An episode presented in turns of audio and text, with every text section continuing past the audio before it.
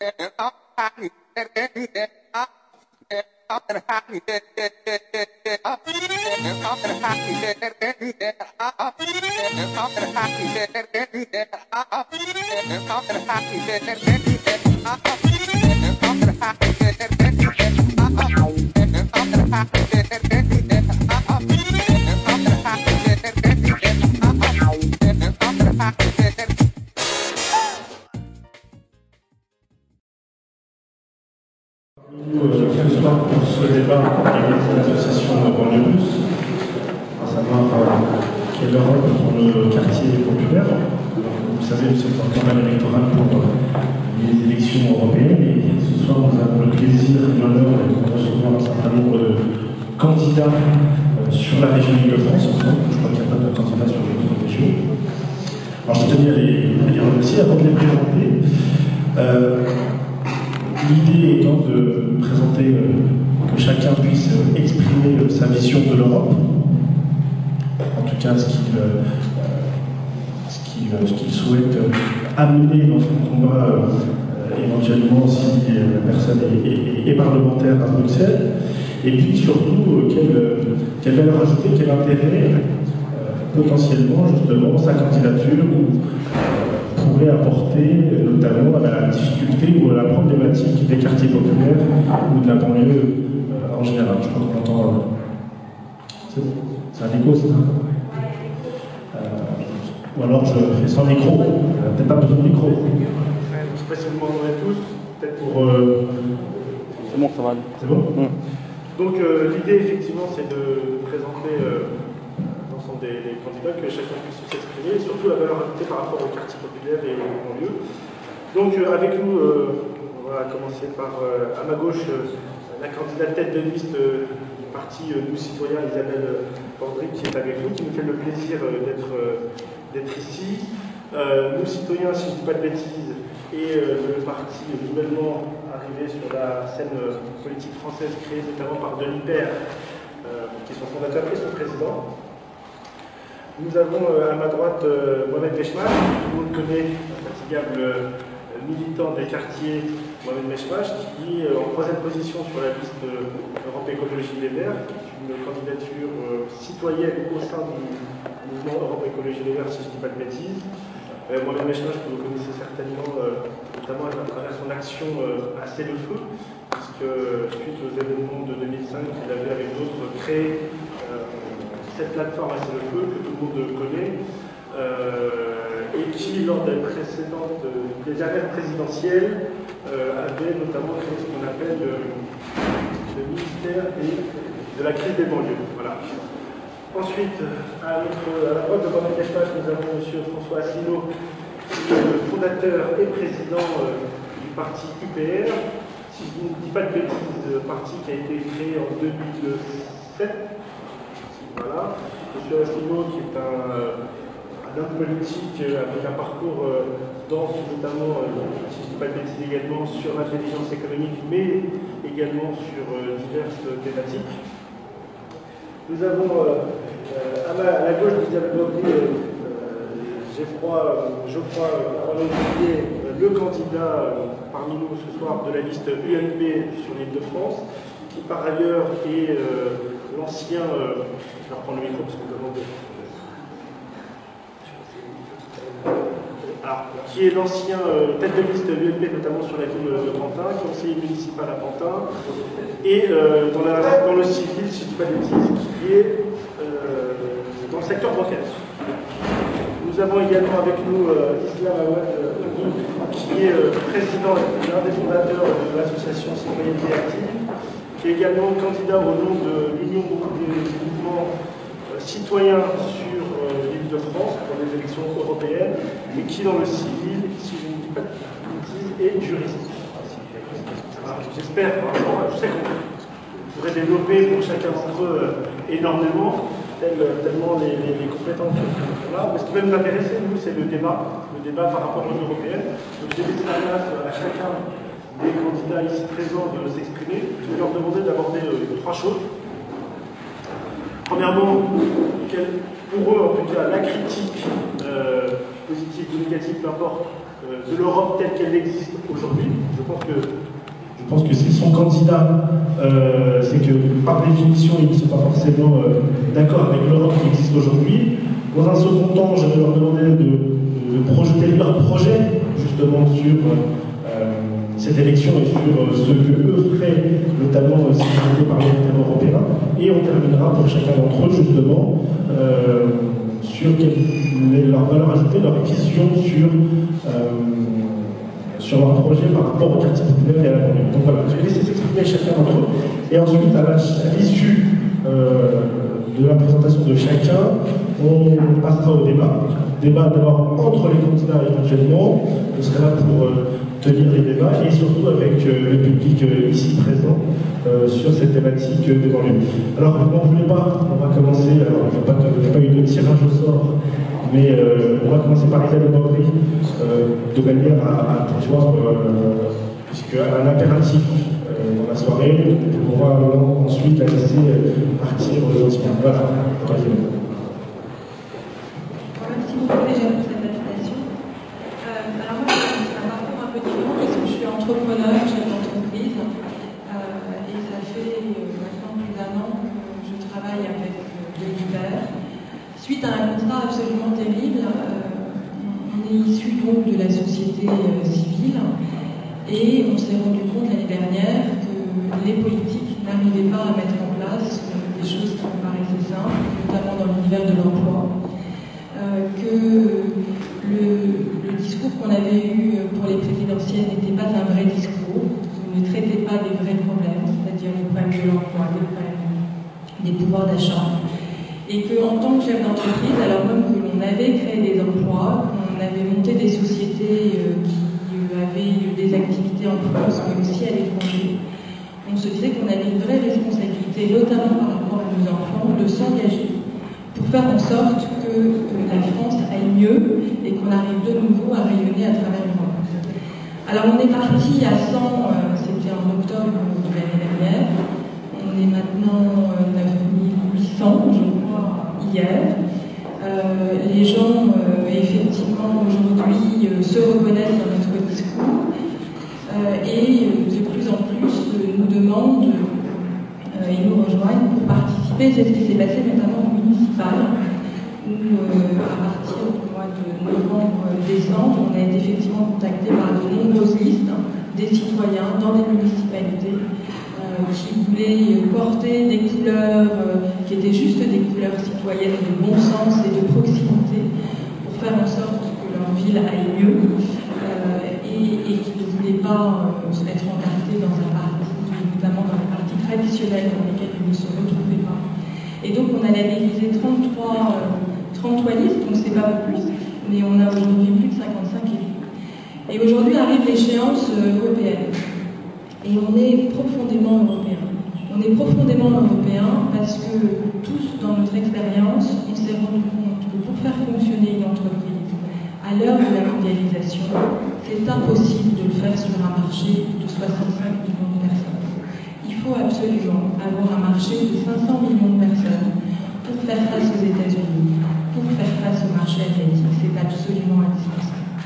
Donc on s'engage dans ces élections européennes pour faire face à deux choses un, taux d'abstention de 60%. Il est absolument anormal que les partis traditionnels, UMP, UDI, dont les têtes de liste sont élues depuis plus de 20 ans au Parlement européen, n'aient pas réussi à expliquer à leurs électeurs l'importance de l'Europe pour que la France continue à rayonner à travers le. Donc on s'est effectivement positionné de manière externe, on a créé notre parti et on présente une liste pour lutter contre ce taux d'abstention, pour essayer de recréer du lien, recréer un sens avec la politique, de manière à ce que les gens arrêtent d'avoir un vote de rejet. Je vote UMP parce que je suis contre les socialistes, je vote socialiste parce que je suis contre les UMP, mais qu'enfin ils aient un vote d'adhésion à une vraie politique, à un vrai programme, ou alors qu'ils arrêtent de voter et de hurler leur colère en ayant une position avec les extrêmes. Donc nous voilà engagés euh, dans les européennes avec un discours euh, effectivement pro-européen, mais européen avec du bon sens. Il faut que l'Europe existe pour effectivement avoir ce marché de 500 millions qui est indispensable pour faire face aux États-Unis. Il est indispensable de garder l'euro. l'euro nous a protégés de la crise financière en 2008. Et quand j'ai lu effectivement sur un programme où ça permettrait potentiellement d'économiser 7 euh, milliards de sortir de l'Union européenne, aujourd'hui l'Union européenne nous apporte 13 milliards à la France. Donc c'est beaucoup plus que les 7 milliards qu'on pourrait économiser. Et cet euro nous permet d'avoir un élément totalement stabilisant. Euh, pour les entreprises, c'est important. imaginez de nouveau des, des, taux de change aux frontières, c'est une difficulté pour les commerces. Aujourd'hui, les entreprises françaises, et notamment les PME françaises, exportent à 60% dans les pays européens. L'euro est absolument indispensable. Donc on s'engage dans les européennes euh, pour effectivement expliquer que l'Europe est indispensable pour le rayonnement de la France, pour les entreprises et donc pour l'emploi, et aussi pour le pouvoir d'achat. Parce que si aujourd'hui on sort de l'euro, il y a immédiatement une dévaluation. Et qu'est-ce que ça veut dire une dévaluation? Ça veut dire que de tout à coup, tous les produits qui sont faits à l'étranger, ces produits-là, enfin l'intégralité des produits qui vous entourent, qui sont fabriqués à l'étranger, deviendront hors de portée. C'est un appauvrissement immédiat de la société, des entreprises et de la société. Alors après, pourquoi l'Europe et les banlieues Et qu'est-ce qu'on peut faire? Déjà, un, il y a l'emploi. C'est-à-dire qu'effectivement, il est absolument fondamental qu'on arrive à débloquer le marché de l'emploi. Et pour débloquer le marché de l'emploi, il faut développer des entreprises. C'est aussi simple que ça. Et donc il y a plusieurs choses pour refaire partir le marché de l'emploi. Donc il y a, euh, un, faire en sorte que le SMIC net égale le SMIC brut. Parce que la France aujourd'hui, lorsqu'on est une entreprise, le coût du travail est beaucoup trop élevé. Il faut faire en sorte aussi qu'il n'y ait plus de seuils sociaux qui soient trop bas et qui empêchent les petites entreprises de se développer et d'embaucher. Par exemple, en Allemagne, les seuils sociaux sont à 250 emplois. Donc il faut qu'on arrive à harmoniser euh, les problématiques de l'emploi sur le niveau européen de manière à débloquer l'emploi sur le marché français. Et puis ensuite, et notamment pour les banlieues, ce qui est important, c'est la problématique des infrastructures. Chaque année, euh, l'Europe euh, investit euh, aux alentours de 350 milliards au niveau européen pour le développement des infrastructures. La, région Île-de-France, depuis 10 ans, est totalement déclassée. C'est-à-dire qu'on était une des premières régions en PIB par habitant il y a 10 ans. On est maintenant la cinquième. C'est juste inacceptable. Et donc il y a des investissements à faire, et notamment des investissements au niveau des infrastructures. On a des réseaux, un réseau du métro qui était le, le fleuron de, la région de France dans les années 70 qui vieillit, qui n'est plus modernisé. Il y a cette problématique du Grand Paris qui devrait arriver en 2030, mais d'ici là, euh, il est tout à fait indispensable que la région qui n'a rien fait depuis 10 ans se positionne au niveau pour obtenir notamment des aides pour les infrastructures. Et alors ce que j'ai appris récemment et ce que je trouve absolument effrayant, c'est que notamment au niveau de la région, on aurait pu obtenir euh, un certain nombre de subventions qui allaient au-delà du milliard sur les dix dernières années et qui n'ont juste pas été demandées par la région. C'est-à-dire que les politiques en place, les gens qui ont été élus pour représenter au niveau de la région, n'ont juste pas fait les démarches pour obtenir ces subventions. Rapports qui sont sortis récemment là-dessus. Euh, cet argent a été rendu à l'Europe parce que la région Île-de-France ne savait pas comment récupérer de manière intelligente cet argent montre aujourd'hui un besoin absolument criant, mais qui est demandé à juste titre par les citoyens, de changer et de renouveler le personnel politique pour redonner du sens et pour redonner de la proximité. Merci Isabelle. Alors, euh, pas précisé tout à l'heure, les, candidats ont 10 minutes maximum pour, euh, pour cette, presque vite, donc c'est plutôt parfait. Donc on a bien compris, euh, Isabelle, que euh, la liste de nous, citoyens était plutôt pro-européenne, alors qu'il fallait essentiellement, d'après vous, un, renouvellement, que sur euh, notamment le fonctionnement de l'euro, plutôt un avantage pour vous, si j'ai bien, si bien saisi. Je crois que de toute façon, on aura l'occasion d'aborder, on n'est pas forcément sur cette position. Et sur les quartiers, effectivement, vous, vous faites référence à, notamment deux éléments primordiaux qui sont euh, le développement de l'emploi, nécessaires dans le redémarrage de l'activité économique notamment, et euh, en termes d'infrastructure, euh, le déficit, en tout cas la possibilité, la non-possibilité jusqu'à présent, d'après vous en tout cas, que, des dirigeants, quels que soient les, les bords politiques, de ne pas avoir justement sollicité comme il le fallait l'Union européenne, comme d'autres pays peut-être ont pu le faire, si j'ai bien compris. Je vais passer la parole à, ma droite à Mohamed Meshmach, qui représente la candidature citoyenne au sein de l'Europe Écologie Libère. Et je vais lui demander pareil, c'est des propositions comme vous avez aujourd'hui. Et par contre, là, je lui dis qu'on a 10 minutes à lui accorder. L'invitation, merci à vous le plus.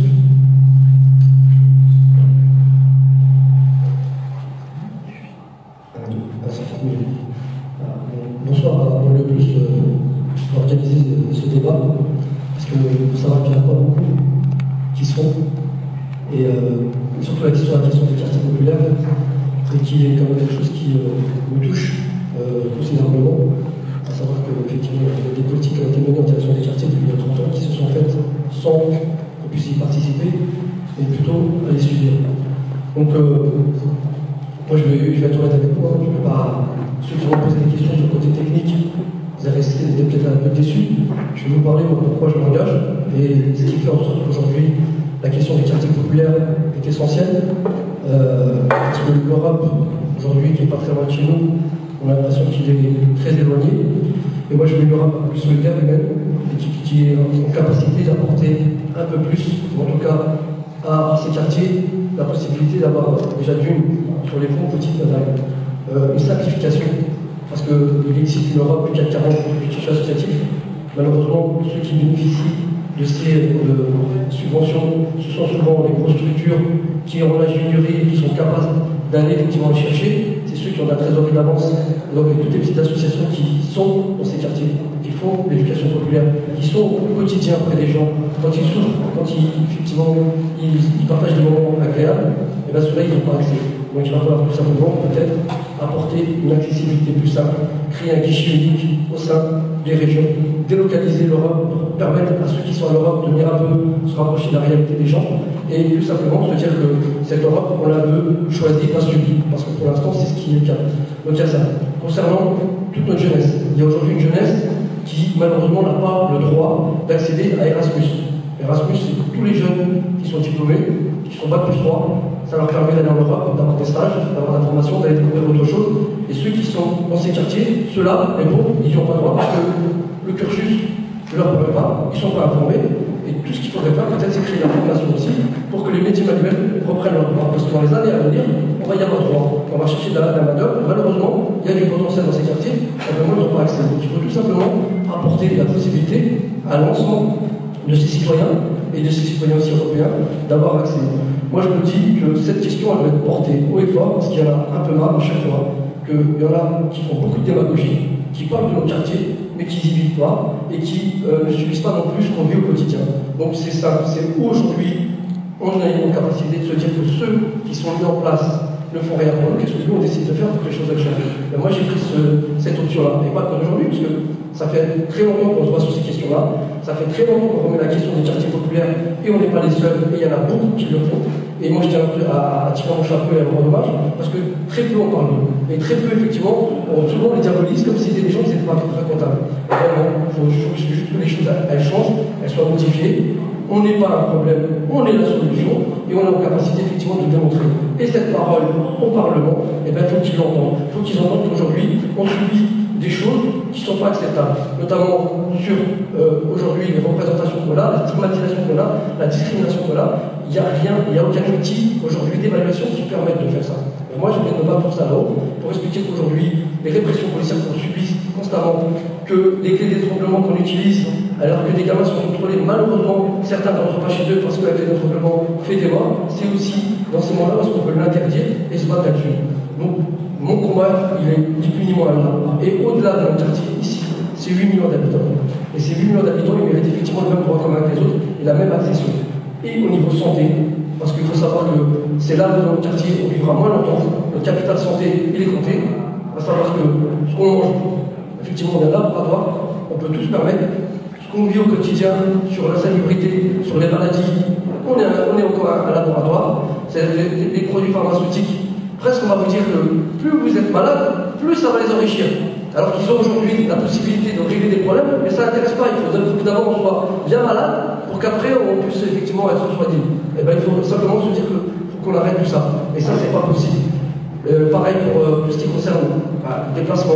Euh, si on regarde le transport, la qualité des moyens qu'on y met, ils rien à foutre, que ce soit la dernière, les, derniers moyens qu'on met sur les, matériaux, on s'en fout. La rénovation urbaine, elle a été faite, allez voir ce que ça donne.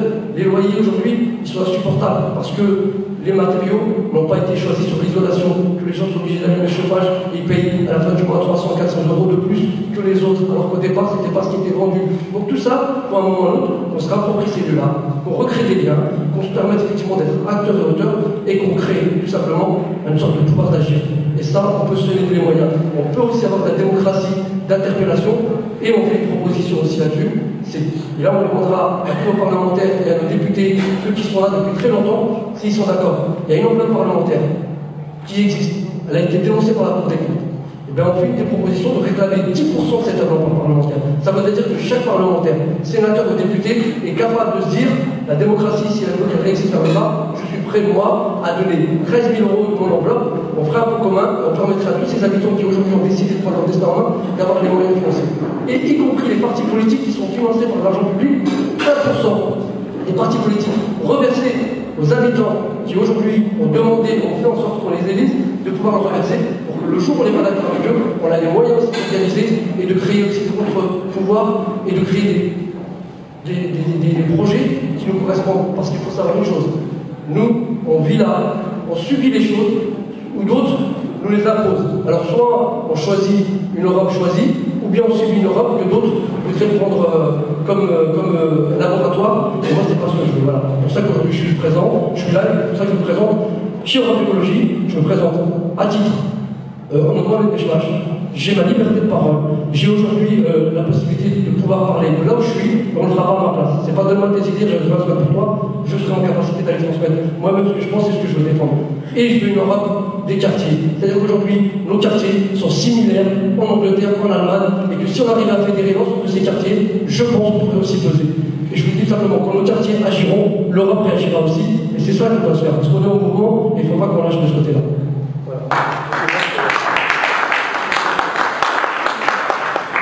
Merci à, à, Mohamed de, nous avoir donné sa, vision de l'Europe.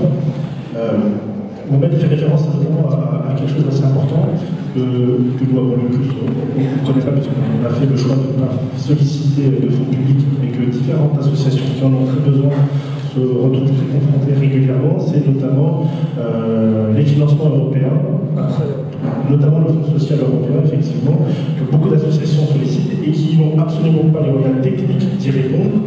Et effectivement, pourquoi? Parce que c'est une certaine bureaucratie euh, euh, européenne qui, euh, qui, fait, en sorte que justement l'association lambda ne peut pas se permettre de donner du, temps du, et de l'énergie à ces différents critères. Effectivement, ça serait intéressant que la prochaine mandature européenne puisse permettre de simplifier peut-être pour un certain nombre de, structures associatives cet accès-là, parce qu'effectivement, comme le dit Mohamed, euh, il y a une réalité, c'est que finalement ceux qui bénéficient, puisque les fonds existent, hein, tous, les, tous les ans les fonds sont votés, et on s'aperçoit euh, finalement euh, que, tous les fonds sont également utilisés, mais que le plus souvent sont utilisés par peut-être des, des, structures un peu plus professionnelles, et que sur les quartiers populaires, justement, on n'en voit pas forcément la, la, couleur par des l'expression.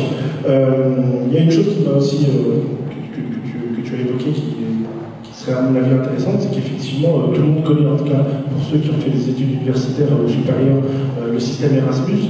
Il serait peut-être intéressant aussi d'introduire un système un peu, un, peu équivalent justement sur, pas forcément que du supérieur. ça serait aussi intéressant, pourquoi pas justement de, l'initier et puis, euh, euh, fait référence effectivement aux différents quartiers euh, des différents pays européens. Euh, effectivement, les thématiques telles qu'on les connaît aujourd'hui, tu as parlé tout à l'heure notamment de ce qu'on appelle la pièce d'étranglement, notamment d'accueil d'étranglement malheureusement lorsqu'on a affaire aux agents de, police. Effectivement, ce sont des, choses qui également existent sur différents d'autres pays. Et ce serait, il serait intéressant, pourquoi pas, justement, de connaître comment d'autres pays se sont, ont agi pour justement qu'on ait, qu plus à l'avenir ce type d'opération et ce type de décès également, malheureusement, d'assassinats qui puissent exister, qui puissent ne plus exister justement sur nos territoires.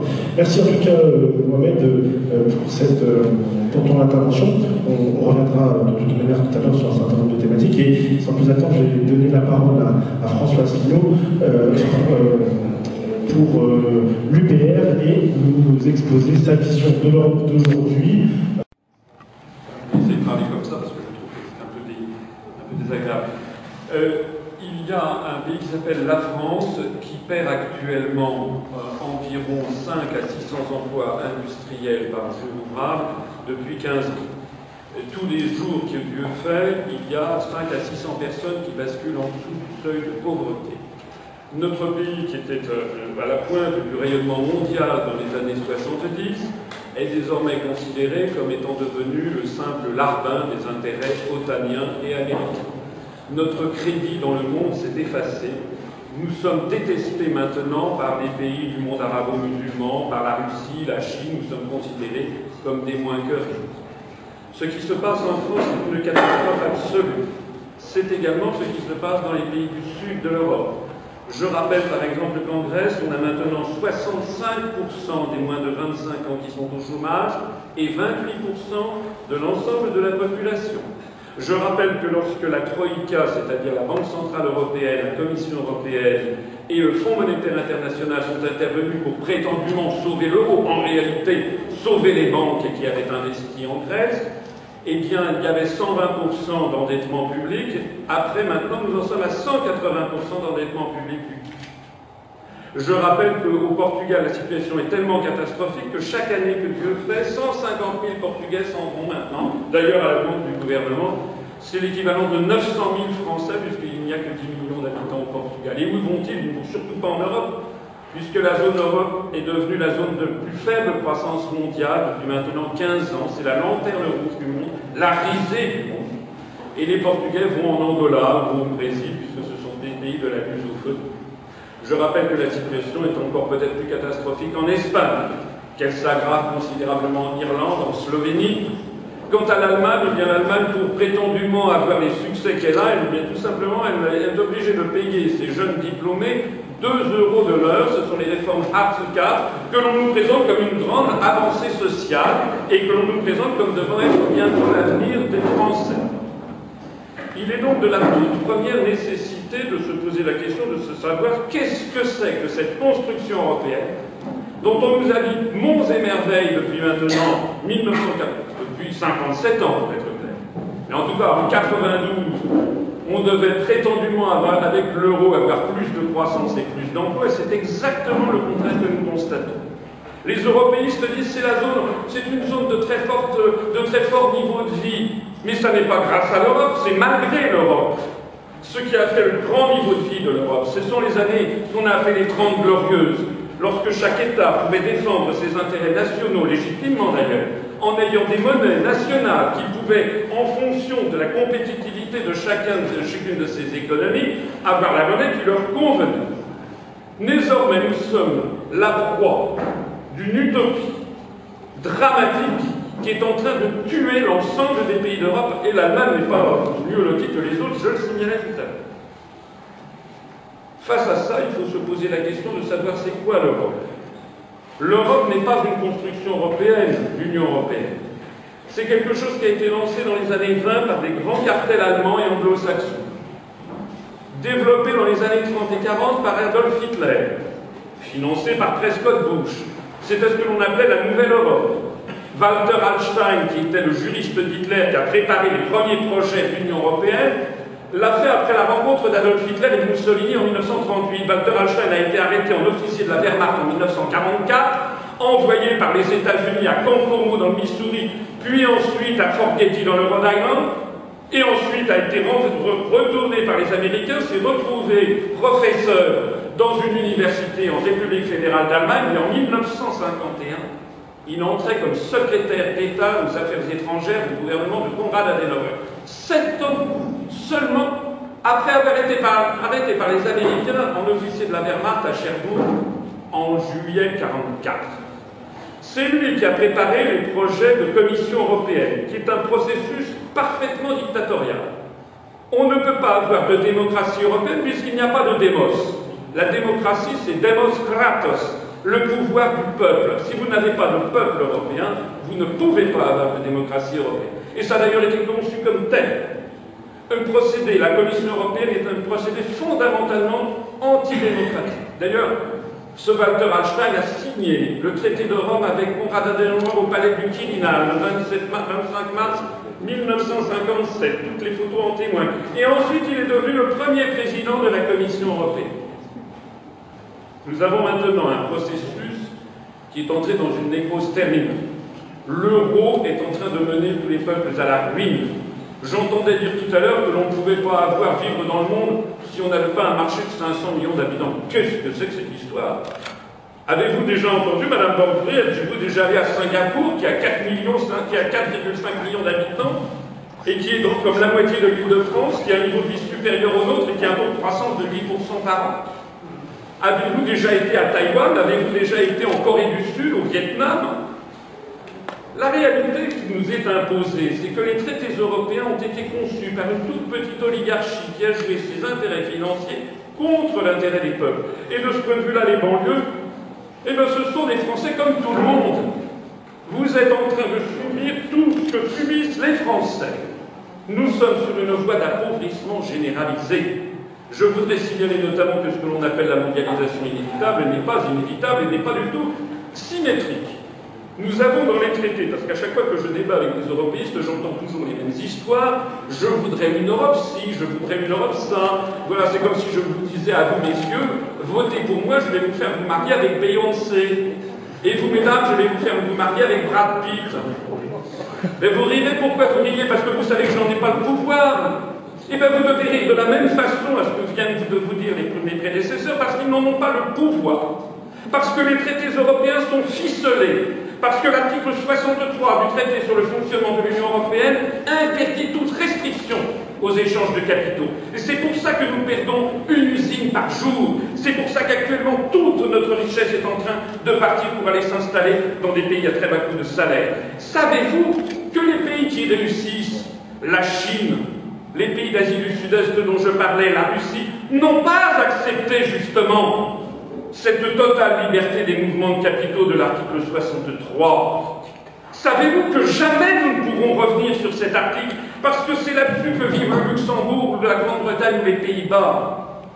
Savez-vous que l'on ne peut pas changer les traités puisqu'il faut l'unanimité de tous les États pour changer les traités? Donc toutes les paroles dont on vous baisse, ça fait 35 ans, 35 ans que l'on vous promet une, autre Europe, vous allez encore beurrer ça. Vous allez encore repartir pour 5 ans avec une autre Europe. Nous, ce que nous disons, et j'en aurais terminé, ce que nous disons, j'ai créé un mouvement politique le 25 mars 2016, le jour du 50e anniversaire du traité de Rome, pour dire que quand ça ne va plus, ben ça ne va plus. Et puis on tire sa révérence. Nous nous proposons, et nous sommes le seul mouvement politique français, à proposer au peuple français ce que je disais d'une façon un peu, ironique, une trithérapie. Sortir de l'Union européenne, nous en avons le droit. C'est l'article 50 du traité de l'Union européenne qui est interdit d'antenne à la télévision à la radio. Vous avez sans doute remarqué que M. Denis Père de nos citoyens passe constamment dans toutes les télé, les radios. Moi, jamais. C'est bizarre. C'est très bizarre. Il y a une autre chose que nous voulons faire, c'est sortir de l'euro. Et de ce point de vue-là, je peux vous donner la litanie du nombre de prix Nobel d'économie de tous les pays du monde qui disent faut sortir de ce, de ce bazar au plus vite. Et puis nous voulons sortir de l'OTAN. Parce que nous sommes placés sous la domination de l'OTAN par l'article 42 du traité de l'Union européenne. Que la construction européenne n'est pas du tout la paix, mais la guerre. Que la construction européenne nous emmène en ce moment vers la guerre contre le monde arabo-musulman, on l'a vu au Soudan, on l'a vu en Libye, on le voit en Syrie, contre la Russie orthodoxe, on le voit en Ukraine. Nous sommes devenus les supplétifs de la géopolitique américaine. Ce que nous nous proposons aux Français, c'est de se redresser. Nous nous adressons aux Français de cœur, parce que dans les Français, il y a des collabos, et puis il y a des résistants. Nous nous adressons aux Français de cœur, nous avons un mouvement politique qui croit tout à lui, bien que interdit des médias de grande diffusion uniquement par les réseaux sociaux, par Internet. Et je signale d'ailleurs que notre site upr.fr est devenu le premier site, ou le deuxième, ça dépend des jours, le plus consulté de tous les partis politiques français, tout simplement parce que nous ne nous prenons pas pour des imbéciles. Nous nous adressons aux Français comme un peuple raisonnable, qui est capable de comprendre avec intelligence une situation dramatique qui lui est imposée. Je vous remercie de votre attention.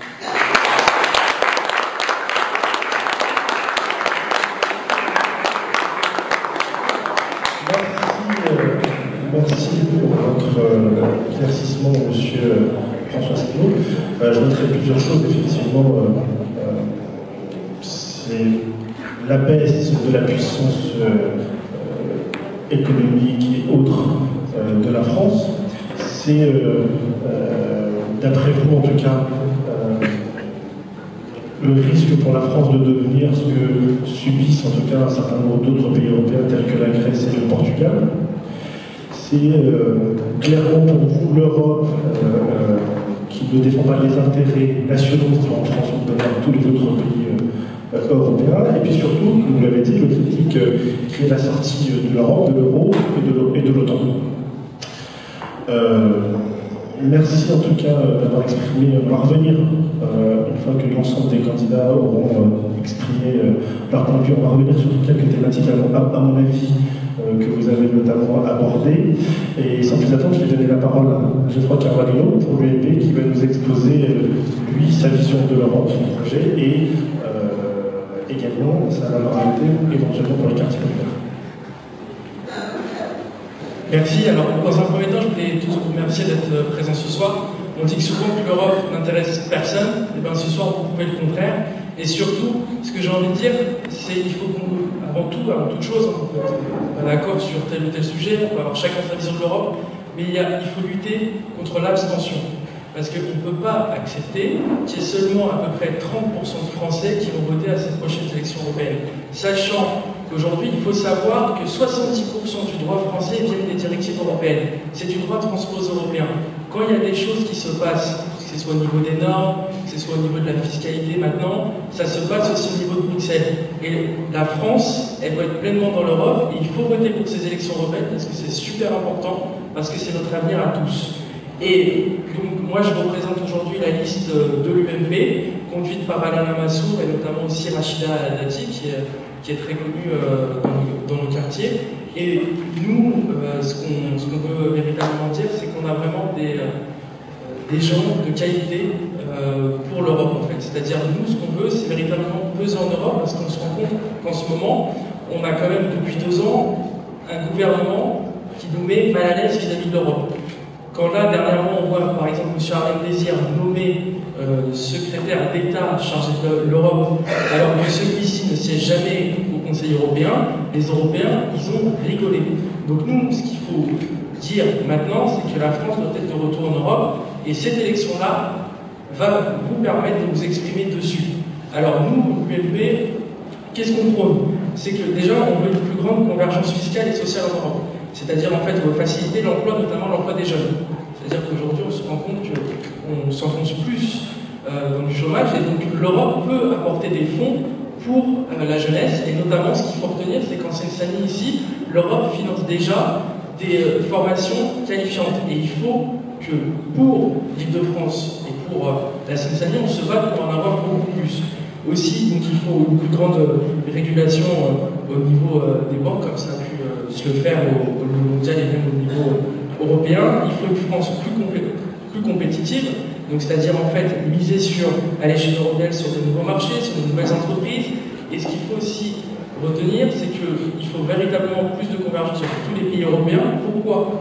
Parce qu'aujourd'hui, dans le monde actuel, euh, pour faire face à la Chine, à l'Inde, au Brésil, aux États-Unis, il faut être fort. Et ce qu'il faut retenir, si on additionne le PIB de tous les pays européens, nous sommes la première puissance économique mondiale. Et ça, il faut le retenir. Donc maintenant, il faut vraiment qu'on travaille ensemble. Il ne faut plus une Europe technocratique, mais une Europe qui devient politique. Et cela, il n'y a que nous, l'UMP, qui peut l'apporter pour Pourquoi? Parce que quand on se rend compte ce qui a été fait pendant le quinquennat de Nicolas Sarkozy, qu'on déteste ou qu'on aime, on peut se rendre compte que quand il était là, il y avait un chef et un patron à l'état de l'Europe, notamment pendant sa présidence de l'Union européenne en 2008. Quand il y a eu la crise financière, c'est lui qui a été au devant pour le G20. Quand il y a eu aussi la crise en Géorgie, il était au devant et il a fait plier Vladimir Poutine et on a évité un massacre en Géorgie. Quand on regarde ce qui se passe aujourd'hui en Ukraine, pourquoi l'Europe ne parle pas? Pourquoi François Hollande ne participe pas? C'est parce qu'il n'y a plus de véritable voix en Europe qui porte. Et ça, nous, ce qu'on veut, c'est retrouver la voix de la France en Europe. Et ça, il n'y a que l'UMP qui pourra la porter. Alors, maintenant, ce que nous aussi, on, prône euh, au niveau des quartiers, parce que c'est ça le grand enjeu de ce soir, c'est de parler des quartiers, c'est que nous, on veut développer Erasmus pour la seine pourquoi? Parce qu'il y a beaucoup de jeunes qui sont ici. Moi, je, vais prendre mon cas. J'ai grandi à la Courneuve, aujourd'hui, euh, je vis à, à Pantin. Euh, beaucoup de jeunes veulent avoir euh, des, programmes européens, notamment Erasmus, et ne savent pas comment faire. Il faut leur expliquer comment ils peuvent obtenir ce financement-là. Aussi, il faut développer les échanges culturels. pourquoi? Parce que la culture, c'est une clé de réussite pour chacun et chacune d'entre nous. Et ce qu'il faut dire aussi, c'est la, culture, c'est la réussite. Et ça, l'Europe, on a déjà fait beaucoup en, rendant donc, les musées gratuits pour les moins de 26 ans. Et là, il faudrait mettre des programmes pour que aussi les, jeunes de Seine-Saint-Denis aillent dans d'autres pays européens et aient accès à cette culture-là qui est gratuite pour les moins de 26 ans. Et ça, c'est important. Et encore une fois, c'est nous, à l'époque, sous Nicolas Sarkozy, qui avait fait cela pour la culture. On veut aussi développer le jumelage dans les villes, c'est-à-dire avec d'autres villes européennes, que ce soit des villes Italie, soit des villes en Belgique, développer ce jumelage-là pour que nos jeunes s'enrichissent aussi à leur tour, développer aussi le sport, parce que c'est super important, et développer euh, des, euh, des, contrats euh, pour, pour, les jeunes au niveau européen vis-à-vis du sport, parce que le sport aussi c'est un facteur et un, et un ascenseur social, et aussi donc il faut dire que l'Europe a beaucoup apporté à la Tanzanie. Il y a eu 7, 7 millions d'euros pour le fonds le Fonds européen, c'est des, projets RSA été financés, c'est aussi des formations qualifiantes, donc il faut aller beaucoup plus loin et il faut se battre pour maintenir déjà ces crédits-là, parce qu'on se rend compte qu'il y a beaucoup de coupes et ça, nous, vous pouvez être sûr qu'à l'UMP, on va se battre pour conserver ces fonds apportés à la seine on veut même les développer, et aussi, on a un maire qui s'appelle Claude Capillon, qui est sur euh, notre liste, qui est maire de Rony-sous-Bois, et euh, qui est donc sur la liste euh, avec policier avec moi, il a engagé à sa mairie une personne qui s'occupe d'aller chercher des fonds européens. Et il faudrait que aussi les maires euh, de tout bord politique, ça se développe chez nous à droite, notamment dans des mairies qui viennent d'être prises, et c'est dans l'idée de beaucoup de, nos maires, euh, voilà, qui est des services dédiés dans les mairies ou même au-delà à la région ou dans les départements, qui fassent en sorte d'obtenir ce qu'on a le droit et de faire en sorte de monter des dossiers. Parce que c'est super important, il y a beaucoup d'argent à aller chercher, et ça, il ne faut pas l'oublier parce que avant tout, ce sont vos impôts. Alors, donc, moi, ce que je veux vous dire, c'est véritablement mobilisez-vous pour ces élections. Autour de vous, faites passer le mot parce que c'est super important. L'Europe, c'est maintenant notre avenir. L'élection européenne nous passionne pas forcément grand monde et que le taux d'abstention risque d'être encore plus important que dans la municipale. C'est toujours bon pour, entre guillemets, la démocratie lorsque les gens euh, vont voter. Vous avez fait référence euh, à un certain nombre de choses qu'effectivement vous ne souhaitez plus, à savoir euh, l'Europe technocratique, comme vous l'avez appelé. Et puis vous, surtout, vous avez, vous avez rappelé, d'après vous en tout cas, le positionnement ou l'action qu'avait pu avoir l'ancien président de la République, euh, qui est membre de votre parti, sur euh, la crise financière et la Géorgie, et que vous euh, estimez qu'aujourd'hui on est un peu orphelin, si, je peux me permettre, un peu de, son action-là. Et sur les quartiers, alors d'après vous, vous avez cité un certain nombre d'éléments, mais notamment, on a parlé tout à l'heure d'Erasmus, alors pour vous également, il faudrait un Erasmus, alors vous avez cité un Erasmus propre à cette famille. Je pense que ça, c'est votre tropique euh, du fait que vous êtes euh, le local de l'État contre guillemets. Effectivement, mais l'idée, effectivement, c'est sur les quartiers populaires, pourquoi pas, avoir davantage d'Erasmus. Alors, euh, je sais pas, évoqué également l'Erasmus. effectivement, l'Erasmus sur le fait qu'aujourd'hui l'Erasmus se concerne essentiellement exclusivement, pardonnez-moi, le supérieur, il serait peut-être intéressant aussi peut-être de ramener sur des, formations beaucoup, qui ne sont pas forcément des formations dites supérieures. avant de revenir dans le débat sur différents éléments qui ont été abordés, notamment ici. On va terminer le tour de table et je vais donner la parole à, à M. Islam euh, ici, qui représente l'Union des mouvements euh, citoyens. Donc, euh, va peut-être nous exposer qu'est-ce que ce nouveau euh, mouvement fait dans la campagne européenne. Et puis surtout, encore une fois, donc, votre vision de l'Europe et la valeur ajoutée sur les quartiers populaires. Merci.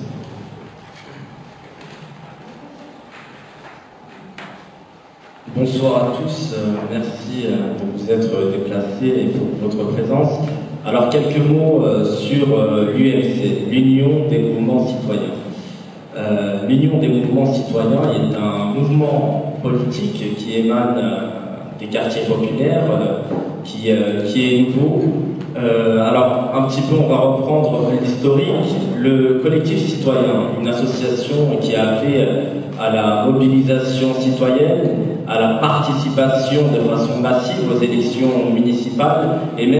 80, 80 élus. Et nous avons fait le choix de nous structurer en tant que, en tant que mouvement politique qui est aujourd'hui euh, l'UMC.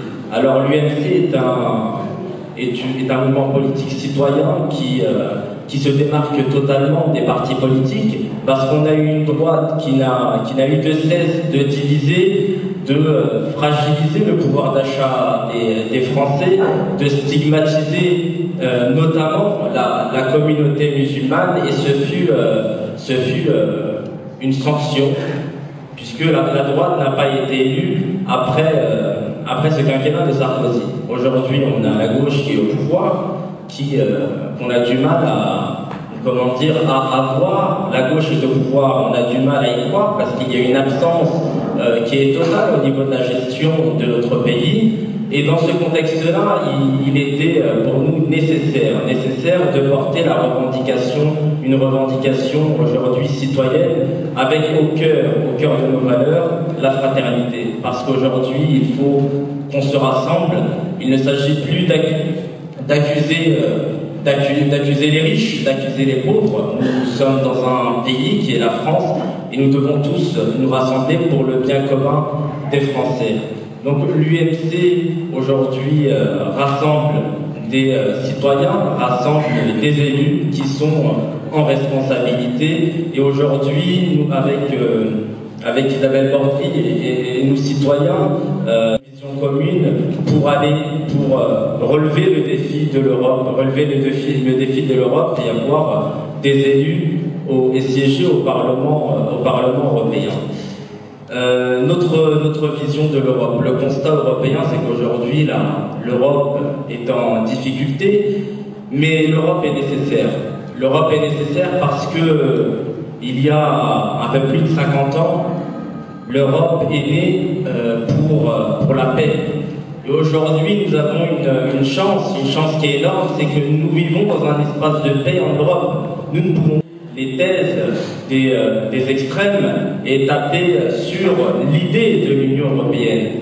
Mais depuis, depuis euh, la création de, l'Union européenne, nous avons réussi la paix, mais nous n'avons pas réussi l'union politique, l'union euh, économique, parce qu'aujourd'hui, sur le plan économique, plusieurs pays européens sont en difficulté. L'Europe politique a eu des difficultés euh, et, n'a pas réussi, par exemple, à forcer, à contraindre les pays à ne pas dépasser ce taux le taux de 3% d'endettement. Les administrations publiques, euh, les dispositions en fait européennes n'autorisent pas les pays, euh, les États membres de l'Union européenne à dépasser le taux d'endettement de 3%.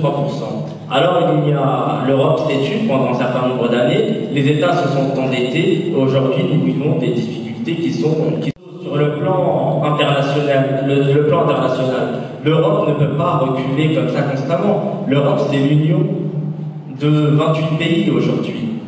Et la voix européenne, nous ne l'entendons pas sur le plan international. Ceci est un, un problème, un échec.